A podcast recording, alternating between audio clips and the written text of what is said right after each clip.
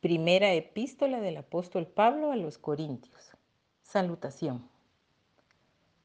Pablo, llamado a ser apóstol de Jesucristo por la voluntad de Dios, y el hermano Sóstenes, a la iglesia de Dios que está en Corinto, a los santificados en Cristo Jesús, llamados a ser santos con todos los que en cualquier lugar invocan el nombre de nuestro Señor Jesucristo, Señor de ellos y nuestro.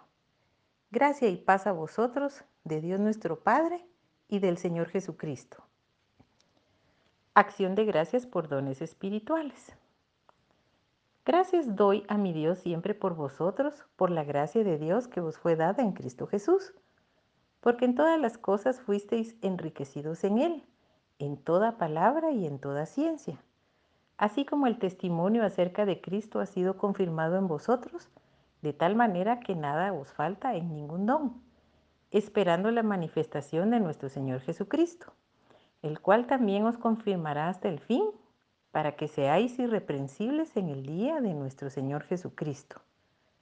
Fiel es Dios, por el cual fuisteis llamados a la comunión con su Hijo Jesucristo nuestro Señor. ¿Está dividido Cristo? Os ruego pues, hermanos, por el nombre de nuestro Señor Jesucristo, que habléis todos una misma cosa y que no haya entre vosotros divisiones sino que estéis perfectamente unidos en una misma mente y en un mismo parecer. Porque he sido informado acerca de vosotros, hermanos míos, por los de Cloé, que hay entre vosotros contiendas. Quiero decir que cada uno de vosotros dice, yo soy de Pablo, y yo de Apolos, y yo de Cefas, y yo de Cristo. ¿Acaso está dividido Cristo? ¿Fue crucificado Pablo por vosotros? o fuisteis bautizados en el nombre de Pablo.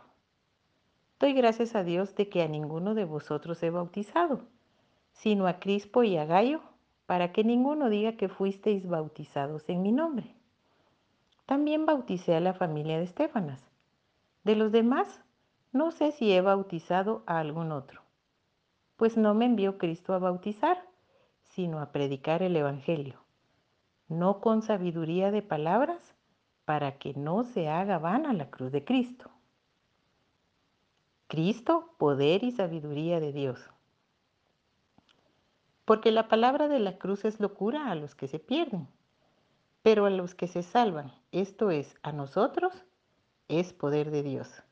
Pues está escrito, destruiré la sabiduría de los sabios y desecharé el entendimiento de los entendidos. ¿Dónde está el sabio? ¿Dónde está el escriba? ¿Dónde está el disputador de este siglo? ¿No ha enloquecido Dios la sabiduría del mundo?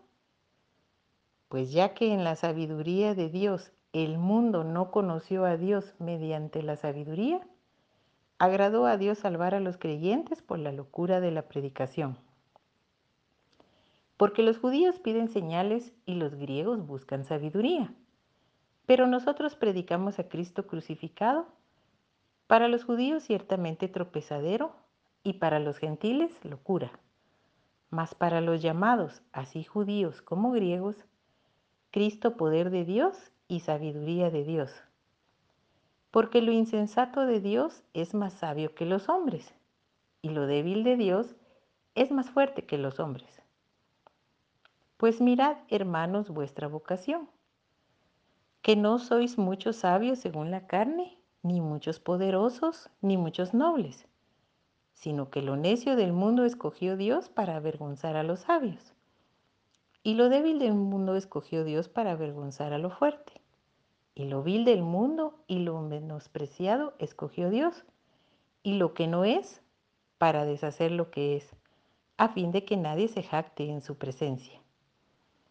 Mas por él estáis vosotros en Cristo Jesús el cual nos ha sido hecho por Dios sabiduría, justificación, santificación y redención, para que, como está escrito, el que se gloría, gloríese en el Señor.